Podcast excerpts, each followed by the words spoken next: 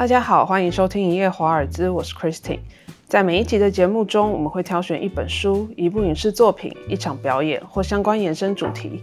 有时邀请不同来宾进行深度讨论，有时由我来单独聊聊，一起分享这些故事为我们生活所带来的共鸣、启发与影响。那从本集开始呢，我们会展开一个相当特别的系列，我会邀请到我们的好朋友冯博弟 Birdy，也就是曾经以《江湖无难事》拿下台北电影节最佳编剧的一位优秀创作者，一起来讨论电影、分析剧本。这个计划的起因呢，是由于之前美国编剧工会他选出了二十一世纪一百。零一部最佳电影剧本，所以 Birdy 决定发发起一个热血的企划，Birdy 的剧本多重宇宙，那也会逐一分析这一百部电影剧本，预计累积到足够的文章数量之后呢，就会集结出版。我们两个也会从中挑选自己喜欢的作品来一起深入讨论。那先请 Birdy 来跟大家打声招呼。哎，大家好，我是那个 Birdy 冯博弟。那我跟大家讲一下，刚刚 Christine 有讲了，就是我这个企划的缘由是什么？就其实我一直就。很喜欢做剧本分析这件事情，然后我也看过蛮多剧本的教科书。那其实大部分的书都是拿一些经典电影，例如说《大国民》、嗯，《教父》、《公寓》、《春光》，都会拿这些比较古老的经典剧本，《唐人街》这种，大部分都是会拿这种。那我最近看到二十一世纪一百零一部最佳剧本，是算是有专业性的那个编剧工会选出来的。那我就觉得很有趣，就是二十一世纪其实也是有很精彩的剧本，而且我。我觉得二十一世纪剧本的写法，它的节奏跟它分幕的方法，也跟那些古典好莱坞或是比较老的电影是不同。那我觉得，如果我就专门拿这个东西来做一些剧本分析，应该蛮有趣的啊。所以加上我自己之前有点懈怠啊，我就觉得发起一个热血计划，逼我重看这些所谓的百大剧本啊，我觉得对我自己也蛮好的。但我这个计划有一个特色，就是我并不是把每一个剧本都拿来分析，做全面的。分析，我一个剧本会探讨一个。issue，嗯，就你可能一个剧本有很多 mega，但我会不同的剧本拿不同的 mega 出来讲，等于是拿一零一个切入角度来分析这一百零一个剧本啊。所以你怎么有把握你一百零一个切入角度都是不一样的？就没把握啊！这个就是热血，就热血在这里啊！热血就是做一件很疯很难的事情，试试看嘛。嗯，可能我到了五十篇就宣告放弃，那也不电影的类型应该也都是差异蛮大的，所以应该是没有问题的。目前我在网络上已经写了十八篇，还没有问题。我预计前三十篇会没有问题，因为我大概有排了三十个主题，在之后我就没把握了。这大概是一周两篇的频率对对对，目前是一周两篇，这真的是一个大工程。我本来想一周一篇，后来发现一周一篇没有很热血，就是可以。很 chill 的做，但一周两篇压力有点大。对，一周两篇，这样你要写五十，至少要写五十周哎。如果分析完是五十周了，一个月八篇啦。但因为我有案子快进来了，所以我前这几周特别拼，因为我之后有可能会变成周更哦，所以我现在就是一定要一周两篇。那我们第一集剧本多重宇宙的节目呢，要拿来当做题目的是二零一六年他拿下了第八十九届奥斯卡六项大奖的音乐剧爱情电影，叫做《越来越爱你》（La La Land）。听说 Birdy 第一次看这部电影的时候，其实并不喜欢这个剧本。哎，对，说实话，我我那时候因为那时候是文青界的一个神片，它几乎是席卷哎，它不见得是文青，啊，不见得是文青，一般的观众也都很对，一般大众也很爱，就是它好像。真的是一般跟电影人都很爱，就是雅俗共赏的那种感觉。雅俗共，我那时候看到我前半其实有点睡着了。前半就是男女主角从相遇到相恋的过程嘛。对，相遇到相恋。那那部片我那时候看的时候，有个非常神奇的状况，因为我前面睡着了，然后最后还是感动的要命。就是一个睡着的片，你还可以很感动。那我觉得它的代表结局是蛮洒狗血。蛮虐心的，那我常常中间睡着，我还是觉得电影很好看。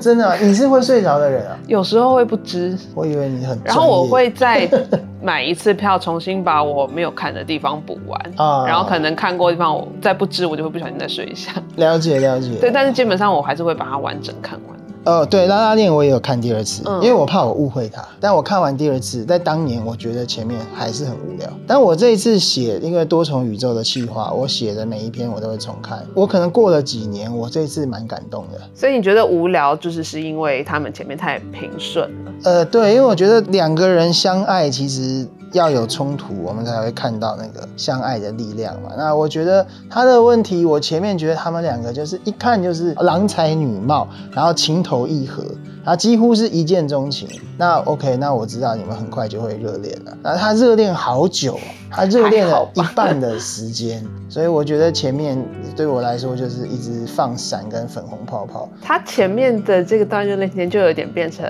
L A 的观光宣导的一种感觉。啊，对对对对，就很观光宣导，就是这边跳跳舞，那边唱唱歌。然后后来很多人都有去踩那些他们拍摄的点。哦，哇，一个一个电影红了，就是带动观光。对，可是他们的歌舞其实真的还蛮美的，而且很画面真的非常和谐。歌舞很美，所以前半因为我是剧本多重宇宙，我就是会撇除掉你的舞美、声音、音乐这些。就故事而言哦，我觉得不 OK，但是整体给人的娱乐或享受当然是很好。但我觉得有时候以音乐剧、电影来讲，他们的剧情常是被忽略的。嗯哼，你有觉得哪一部音乐剧、电影是你觉得它的剧本写得很好的吗？哇，忽然问这么难的问题。真的吗？因为我自己有看过一些舞台剧的音乐剧啦，然后我自己也操作过音乐剧的剧本，其实都简单呢。都算平铺直叙。对，可以相对简单，因为你可能不能够有那么多的剧情，因为你可能一个剧情量，你唱首歌就要三分钟了。所以如果以拉拉链这样子的情况而言，如果前面再塞一些太多东西的话，会不会造成就是它后面的转折之后，你会觉得整体的东西太复杂了？对我这一次看，我发现我搞得懂它的机制了啦。嗯，他是在讲分手，他是在讲两个相爱的人分别，而不是在讲两个有距离的人怎么相爱。所以说，他真正故事真正重点开始是中间之后，对。但是这种东西就变成说，你要写分手，然后你要为一对无法在一起的恋人感到惋惜。那你必须先建立他们的幸福嘛，嗯不然我们也不会惋惜啊，就觉得哇，你们这么配的两个人，你们为什么要为了梦想、为了现实这种小小的差距分开？你们要为他感到心痛，你要先幸福。所以他其实花了前半在建构，就是我们多爱这对情侣啊，所以好像还是需要，只是对我而言那个好长，只是这样而已。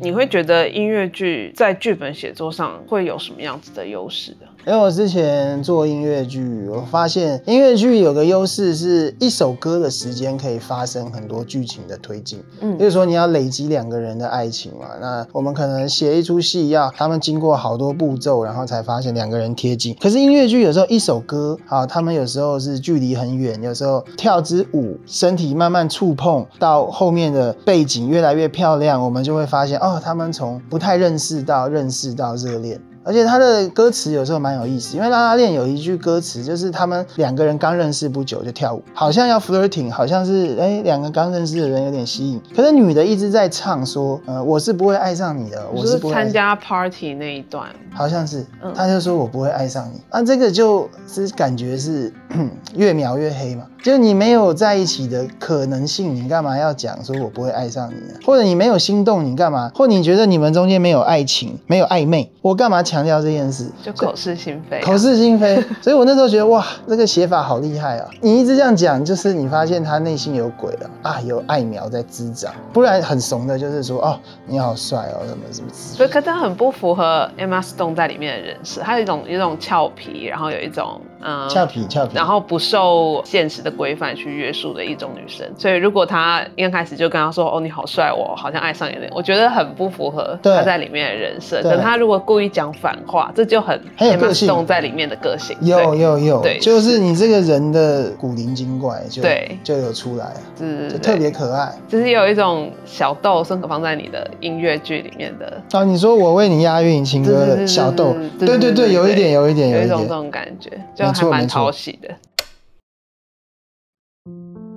所以对你来讲，越来越爱你的拉拉链的剧本是有残缺的吗？还是有你觉得可以在更好的地方吗？有残缺吗？我这次重看，我觉得它是服务音乐剧的这个形式，所以可能是 OK 的。嗯只是如果我们也不管你今天是音乐剧还是讲话的，你单纯把故事写下来，我觉得前面是很有问题啦。但是你还是有被他感动的吧？哦，我这次看很感动。那后来感动你的地方，后来感动，我觉得我相对于那当年二零一六年，你说二零一六嘛？对，好他是二零一六年对，那会那时候它上映我就去看。那相对于二零一六年，我觉得我自己对于什么梦想跟现实这种东西也经历不少。嗯，我二零一六年的时候，我只有梦想没有现实，年少不懂事。那这次讲到梦想跟现实跟这些东西跟爱情中间，以前都觉得没有冲突，这应该是说梦想跟爱情都很大。可是我觉得我过了这么多年，五年过去，五六年过去，我这次看就觉得哇，他们两个为了梦想现实。观念不一样而分手，而互相明明相爱，但是要这样子讲一些很狠的话啊、我就觉得有打中我，就我懂他们在互相的折磨什么东西。但其实他也是因为他们真的很了解对方，就是毕竟都在一起那么久了，然后也经历了对方的低谷这件事情，对彼此的个性啊，对他们的原本的梦想，然后他们想要规划的人生，未来人生是怎样，应该都是很清楚的。那你没有往这个方向走，如果对方没有的话，你也是会很难过的。很难过，而且我觉得你讲到一个点，我觉得很有道理，就是他们真的很了解对方，所以说我觉得他们要伤害对方的时候也很精准。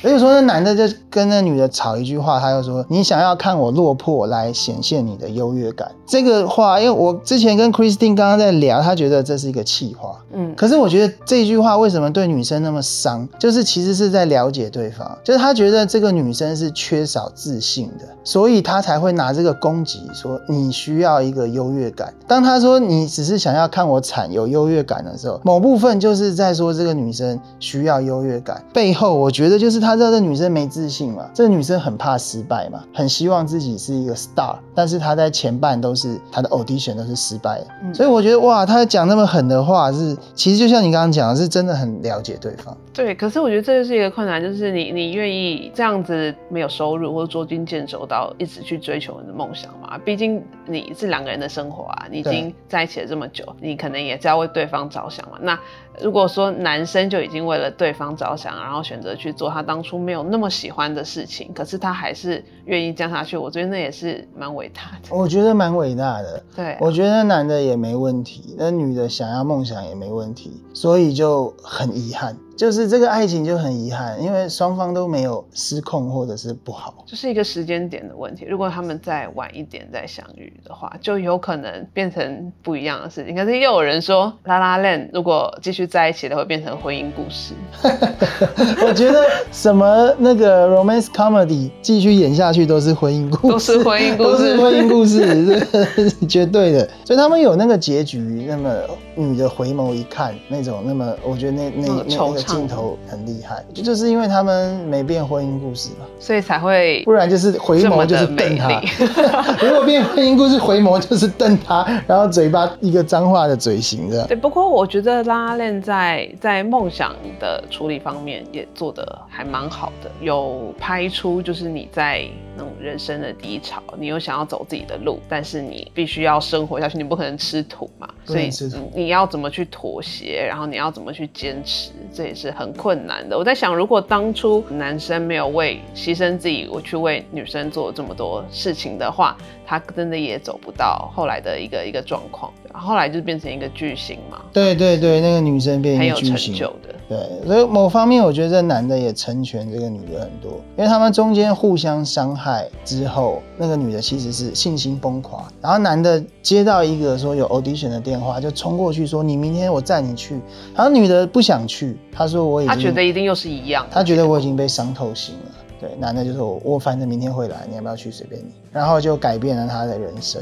但是我觉得以一个爱情故事来讲，他去拍了这样子的一个过程，你可能之后在一起的都不是你最喜欢的人，或是跟你最合的人，就是你可能经过了这段时间之后，你会反而会知道该怎么去跟你爱的人相处，或是你该怎么跟另一半在生活上有一些妥协什么的，这应该都还是一个必经的过程哎、程。可是那我好奇问一个，就是就是说大家都会觉得他后来有个老公跟小孩，但还是会觉得说，就是说以这个戏的这个叙述方式，我们都会觉得男主角是他这生最爱的人。很多爱情故事最后我就想说，那你把现任当傻，对不对？像九把刀的故事也很爱这样，就是说你最爱的最后分手，然后最后女主角都有个老公还是什么，很怀念当初那一段罗曼史。可是对方可能也有啊，就是你没办法改变过去发生了什么。然后你也知道，我们不可能继续在一起，嗯，就是已经各走各的路。了解，我觉得拉拉链很虐心，是他们某部分都在人生往更好的地方去，但是各自往更好的地方去的，对爱情的结果就是他们越来越远。